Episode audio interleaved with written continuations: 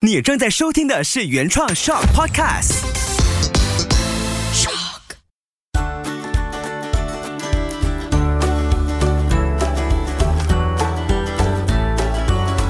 秋月的育儿天地，欢迎来到秋月的育儿天地。Hello，你好，我是秋月。那之前呢，曾经有妈妈跟我说：“诶，你怎么会请到这位老师？”然后那个妈妈其实孩子跟我一样，最大的也才十岁，那她就觉得这些故事听了，她有一种好像人在江湖，有前面的前辈跟你说，之后你孩子可能会发生什么事，可能会经历什么，现在就可以提前调整一些步伐或者跟孩子的应对方式。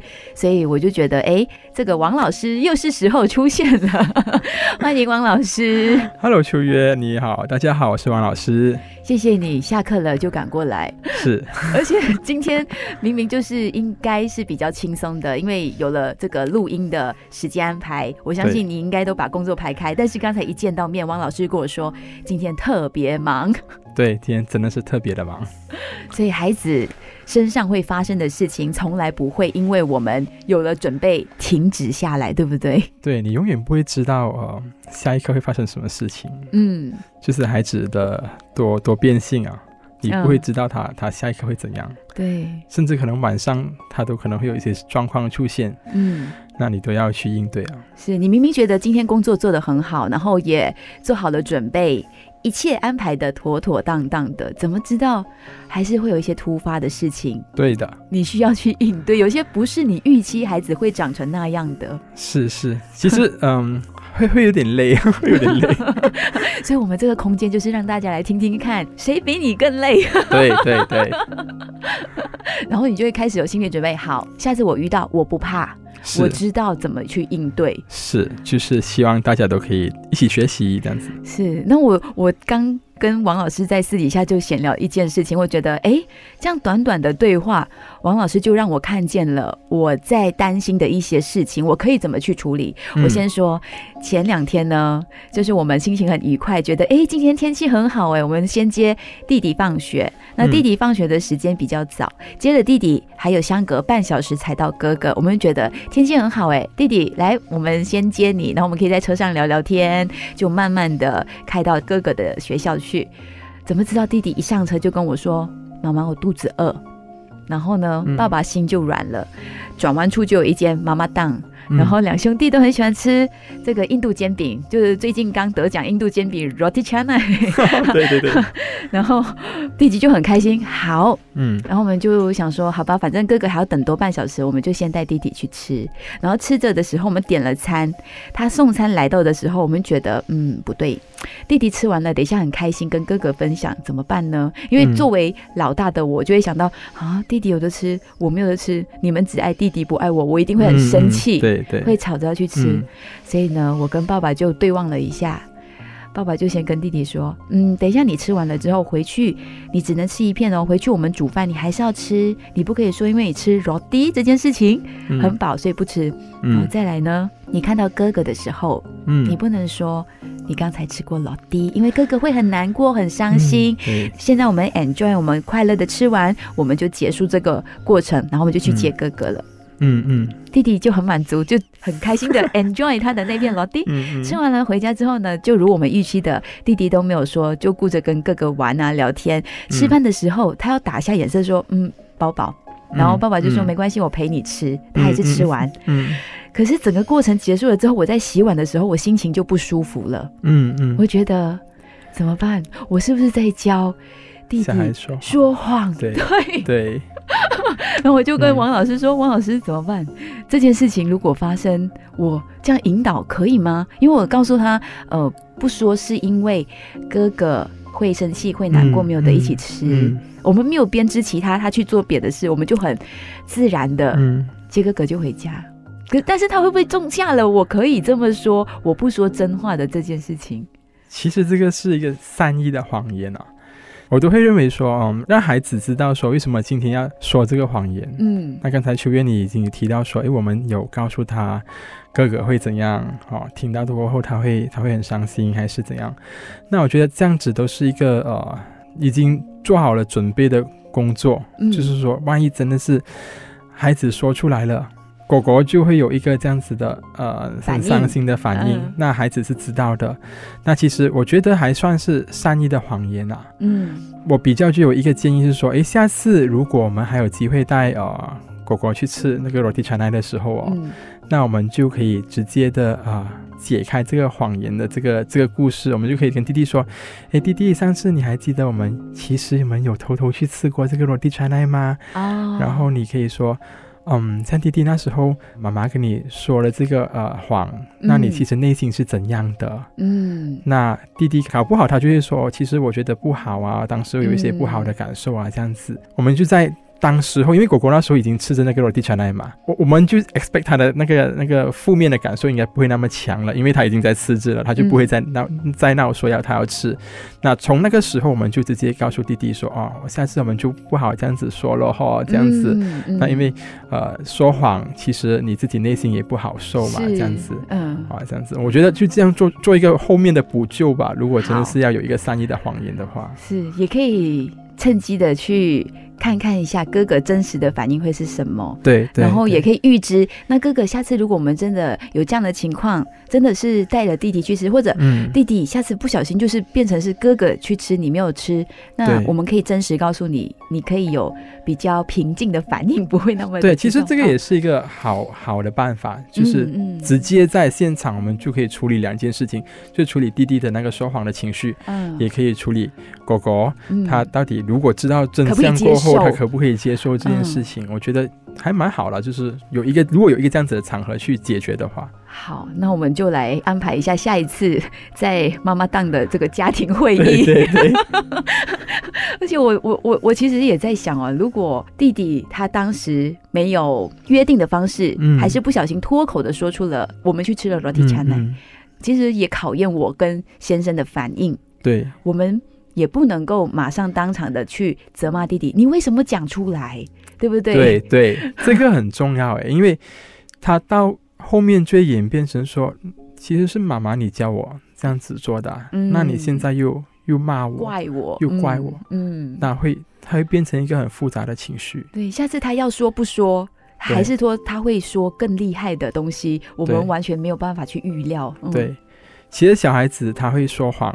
它是一种境界的一种一种技能，进阶的技能。对，他慢慢慢慢，他会他会学会这一种技能。当然，我们先撇开呃说谎在道德上面的那个分寸到底是好还是坏这样子。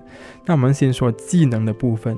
如果我们今天谈说谎这个课题的话，嗯，每个人学会说谎，其实有很多科学研究会告诉我们说，孩子在三岁的时候就已经会说谎了。那去到六岁的时候，大概九十八的孩子。都有说过谎，那十八仙的孩子会告诉你我没有说谎，那其实也也是一个撒谎，也是一个说谎。啊，他们就是大部分六岁前的孩子都会撒谎过。我我大概可以估计，这个六岁前的孩子撒什么谎呢？就是妈妈说你玩具收了吗？我收好了。然后妈妈一看，你哪里有收？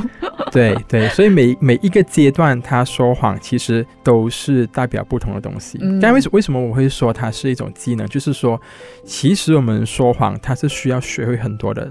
技巧前提还是撇开道德那一方面，我们先不谈论说谎是好还是坏事。但是你要一个小孩子他学会呃说谎的话，他其实首先他要先决的条件，他要知道那个事情是不对的，嗯，他才会避免那个痛苦的的处罚，或者是避免一个不愉快的经验会发生，所以他说谎。也等同于是他观察能力的提升，对，是吗？嗯对他必须要很清楚知道那个状况现在会怎样。如果我讲真话的话，会怎样？嗯，我说谎的话，我会又会怎样？很聪明，对，他很聪明。当然，呃，有很多人说说谎的孩子是比较聪明，那的确有这个可能。嗯，但是我不能说他肯定是聪明，但是他至少他已经学会了某一些技巧，他能观察，他观察能力很好。嗯，那到了一定的时候。孩子他还学会怎样圆谎，他圆谎的话，其实又是另外一个一个技能。也就是说，他懂得怎样去思考，当人家问我的时候，我要怎样用另外一个谎言去把它盖回去。嗯，那其实有一些科学报告，他们会说，其实你懂相关的这些技能的话，对他们以后呃成长过后，他们面对一些挑战的时候，他们是可以用这些技能去去克服相关的难题的。嗯，当然前提还是我们。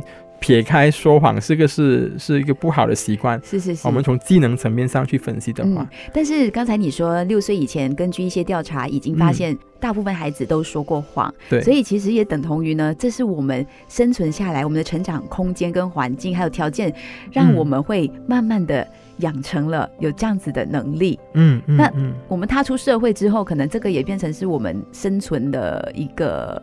功能就是我们可能如果把它变成好的方面发展，它会是我们的适应能力可以很强。对，我们可以很弹性的调整。对，有很多善意的谎言嘛，就是你看你要怎样去调整。对，嗯，还有另外一个技能就是你要懂得怎样控制你脸部的那个肌肉，你的表情，脸部神情的对你的你的这个这个才是孩子会学会的东西。有些孩子他撒谎他会没有表情的，他他已经懂得原来我不经意的这样子微微笑。会透露出我是撒谎的，嗯，所以他也学会了他怎样控制他脸部表情，嗯，都是一些技能，都是一些他长大过后可能会在礼仪上面用到的技能来的。他怎样控制他的表情？哦。之前有一个游戏是很流行的，就是一群人围一个圈圈，然后拿卡，然后叫什么名字啊？就是你要说你的卡是什么东西，但是你是编织，不是准确的，你说你是撒谎的游戏来的。嗯，然后看谁可以猜对谁在说谎。我我我我看过类似的。什么？这一次我。谁是卧底？对对对对，谁是卧底？对对对，这个游戏我是不及格的，因为我只要说了之后，我很认真的时候，大家就觉得我是说谎的那个人。所以，如果你想测试一下你孩子的脸部表情，刚才王老师提到的这个，侦测一下他的脸皮是怎么样，真的还是假的，可以跟他玩这个游戏，谁是卧底？对，还可以，还可以考虑啊，这个。对对对，所以这些都是一步一步的去观察孩子到底说真话还是假话。但是你刚刚有说到，哎，就是大部分孩子说谎，父母都没有办法觉察的出来。其实是的，很多时候我们觉得我们有那个能力，其实，嗯，经过很多科学研究过后，他们会发现到，父母在侦测谎言的那个。Percentage 那个八千率上面，只是稍微比别人好一点点。嗯，他并不会说八十八千的谎言一经可以呃检测出来，其实没有。嗯，无论是今天那个孩子的朋友、那个孩子的呃呃亲戚、那个孩子的老师，那个孩子撒谎的话，其实大家侦测那个谎言的几率是一半一半的。嗯，都会是，要么就是侦测得到，或是不不能侦测得到，嗯，就不知道他说谎这样子而已。那父母比较有能力吗？其实，呃，很多科学研究指出是不能的，就是说稍微比别人强一点点，嗯，啊，这样子而已。即使那个孩子是你生的，你也未必可以看出他是不是在说真话。只要他掌握完所有的那个技能的话，刚才我所所所讲的技能的话。你是很难分辨出的，他到底是在撒谎还是还是没有撒谎。嗯，那老师，你有说过谎吗？小时候，我也自己再 recall 一下，小时候我曾经因为什么情况说谎？嗯嗯，我还真的是有说过谎。几岁发生？我觉得在很幼稚园的时候吧。我做了一些一些坏事，我就不想我爸爸骂我。嗯，那我就说我没有，我没有，我没有去，我没有去那个地方，我没有去那个地方，就一直说我没有，我没有就对了。嗯，但是因为我知道爸爸万一发现了过后，我们会怎样？嗯，被被被处罚，被处理。嗯，啊，那有一次啊，我我想起了有一次我们玩游戏机，那种就是我们八零年代的孩子会玩那种小天才用游戏机连接去那种电视机，对不对？那我阿姨已经买给我了，但是我爸爸不知道，我爸爸不要我们玩这些东西。嗯，那爸爸摩托回来的时候，我们听到爸爸的摩托声音的时候，我们就会收起来，快快收起来，快快收起来，我们就丢进个 storeroom 里面，还是怎样？会拔掉那电线去丢进 storeroom。那其实爸爸很早哈就发现到。这个加机器的存在了，这个小天才的存在了。哦，但是他没有说出来，没有说出来。嗯，有好几次，爸爸是直接进 store room 里面的。我们看着爸爸进去，嗯，然后爸爸出来，他没有表情。嗯，那后来，嗯，爸爸才说，啊，那个东西不要玩这样多哈。哦，那其实自己会有一些内疚啦，就是一直在骗爸爸说我们没有，我们没有，就是当做好像没有一回事那样子。嗯，然后后来你发现到，因为爸爸是。不是我们想象中的那么的，呃，去处罚我们啊，骂我们啊，这样子，嗯，那你才知道说，原来自己反而产生了一些愧疚呢。就是说，哦，我们不应该这样子骗爸爸，说我们没有玩，我们没有玩，这样子。真的，所以你爸爸也是很有智慧的爸爸哎，他是选择看穿不说穿，对，然后他反而是去去站在你们角度想，为什么你没有告诉我？一定是害怕被骂，可能知道爸爸知道会骂，所以他就选择不骂你们。对，我反而是提醒你们而已。我真的是怀疑他其实知道很久了。嗯，有一次我们就干脆就没有藏起来，因为他已经知道了嘛，我们就放在那边。嗯，他就真的是看着我们，啊，这个东西这么玩，啊，这么要玩，啊，玩多久啦？收起来。嗯，啊，他还是严肃的，他还是严格的，对我们还是有要求的。嗯，但是他并不是我们所想象中的那种。把它丢掉还是怎样？没有那么激烈的反应，就是嗯。那现在在听的 podcast 的朋友，你也可以想想看，无论你孩子现在几岁，像王老师刚刚已经稍微跟我们分析过，就是可能三岁啊、六岁，甚至到呃十岁或者更大的孩子，都有不同年龄层的说谎的这种表现。那也不是他们想要的，有时候是孩子成长的时候，他们面对了成长的压力或者特定的因素影响了他们，所以才选择隐瞒，选择不说真话。但那个不说出来的背后的原因，其实更需要我们更深一层的去理解。对，对。那嗯，我们两岁至三岁的孩子，那一般上他这个撒谎，他是是直接是一个否定型的。通常这这个这个三岁的孩子，他撒谎就是说我没有，他很直接的，他就他不会转弯抹角，他就是我没有，我没有做，他就直接 no no no OK，对他就是那种 no 的。我们很多家长相信都有听过孩子这样子说 no。哦，没有这样子。通常面对这一类型的孩子，那我觉得就是呃，爸爸妈妈就可以直接的告诉他说：“诶，爸爸比较想要知道你有没有做过，妈妈比较想要知道你有没有做过。你有做过，你就说有做过；嗯，你没有做过的话，你就直接告诉妈妈说你没有做过。这样子，妈妈会比较呃希望听到你说真话。这样子，我就直接的类型就去去解决这个谎言就好了。嗯，那这个是呃。两到三岁的孩子，三到四或者甚至是五岁的孩子的话，他是属于一个回避型的谎言。嗯，通常这类型的孩子，他都会开始，因为他开始接触幼稚园嘛，他开始接触更多的可能一些家庭的任务，你会尝试给他一些小小的任务去处理，然后拿一些东西。他为了回避这一类型的责任，那他就会创造一些谎言出来，比方说，嗯，我我我我我生病，我不想去。我已经收拾了，我我脚很痛，嗯，哦，我我不能动啊，怎样？你抱抱我，嗯，诶，讲真，我的女儿哦，五岁的小贝儿哦，嗯，她还真的是有这样子的一个状况，她有些时候要要我抱她去那个床那边，她就跟你讲我脚痛，对，爸爸我脚很痛，我不能动了这样子，然后她就是说，哦，你可以抱抱我没有？这种小小的谎言就是回避型的，她就是不想，其实她是在撒娇，但她就只能用这种方式，OK，对，她就是不想要这样子做，她就是不想去，你抱我好不好？嗯，但是他却选择哦。我脚痛，对我脚痛，就回避型的，他不想要去做，对，或者是说有些孩子他他玩了玩具，他不想收，嗯，我忘记了，我在我在忙着，我我我不知道，嗯，我有别的东西要做，他就是回避，所以他就有别的谎言跑出来，嗯，那这个是三到五岁左右的孩子，那再大一点的啊，一般上我们讲啊，八岁到十二岁左右的孩子的话。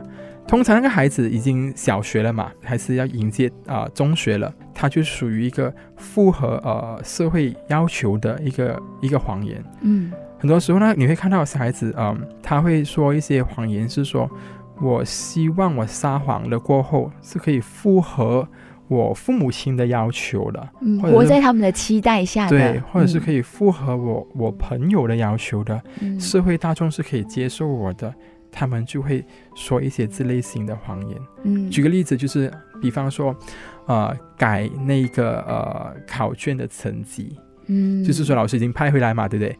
那他看到哎分数这样少，那我父母会怎样看我？我的朋友会怎样看我？更多当然研究指出，更多是因为父母的关系啦。嗯，啊父母，啊父母会怎样看我？会不会被骂？对，可能他他的父母。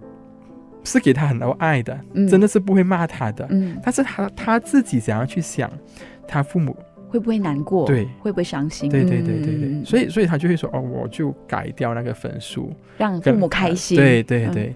所以这个就是为了符合呃呃父母的一个要求，或者是父母的期待。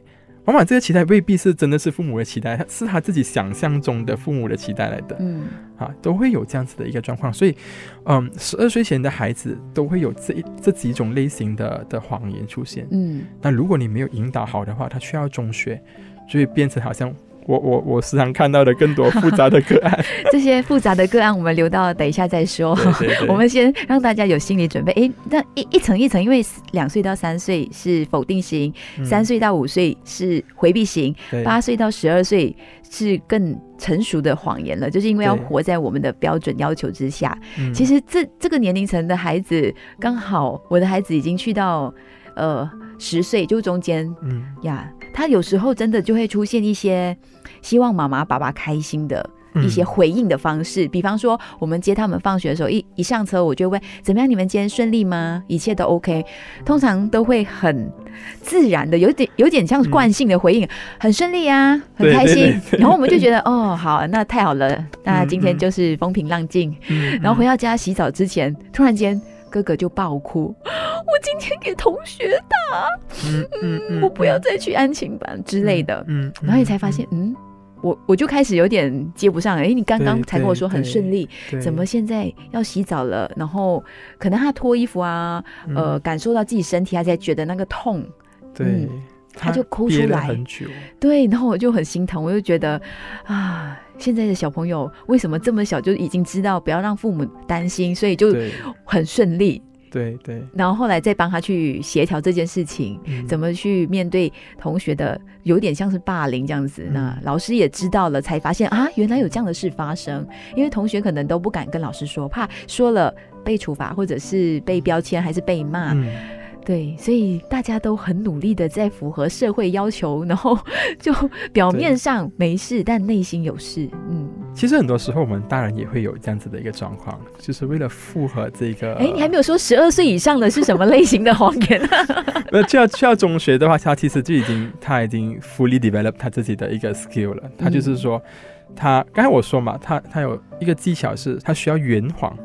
圆谎就是说，他怎样去告诉别人这个是真的，这个是我没有骗你的。嗯，我我有原因的，我有我有很多的数据告诉你的，我有很多的事实、research 的，还有在证据告诉你的圆谎，这样子。所以通常他们去到呃中学时期的时候，他就已经掌握了圆谎的技能。嗯，所以去到中学时期的时候，孩子撒谎其实是更加难 detect 到他到底是真的还是假的。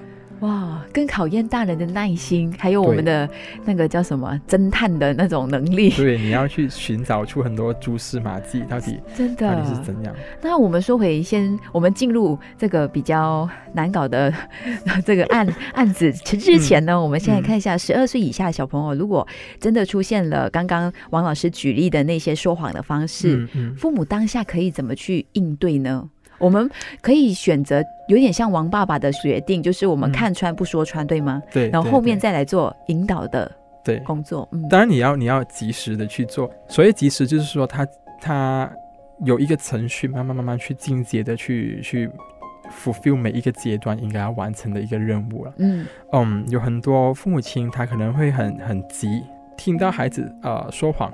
他却啊，为什么你说谎了？我很伤心啊，什么什么之类的。他就会说你不能说谎啊，什么什么。其实那个时候就是，就像我刚才说嘛，十二岁以下的孩子，他要符合爸爸妈妈的期望。嗯。当你说我很伤心啊，什么啊，我我我我我很生气啊，现在你应该要怎样怎样的时候。其实他他蛮难过的，孩子会很难过，嗯，搞不好他就会说另外一个谎言出来说，因为我不希望你这么难过，嗯，所以他就会出现另外一个谎言，嗯，那十岁以下的孩子，嗯，或许爸爸妈妈我给的建议就是说，你可以把呃整个事情拖长一点点来做，嗯，不必那么的快的去揭穿他，嗯。呃，因为有些时候我们要分辨出他到底是说谎还是没有说谎，还是怎样嘛。嗯。那你分辨出的时候，你就说，哎，嗯，刚才我听到你的事情当中，哈，啊，几乎你是啊怎样怎样，就是顺着他的 flow 去讲。嗯。那他就告诉，对呀，啊，我已经我已经呃说了，我没有打他了。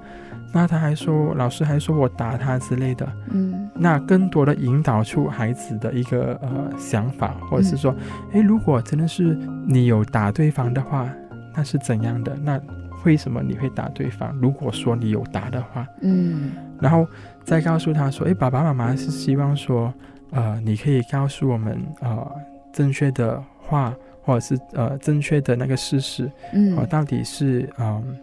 怎样的情况？嗯，爸爸妈妈更加希望是说可以弹开心窗啊，心房这样子告诉我们。那甚至有些父母亲他还可以跟孩子说到说那个处罚方面的东西。嗯，因为很多孩子如果听到说爸爸妈妈会骂我们会处罚我们的话，他自动他就会上到他他那个讲真话那一边。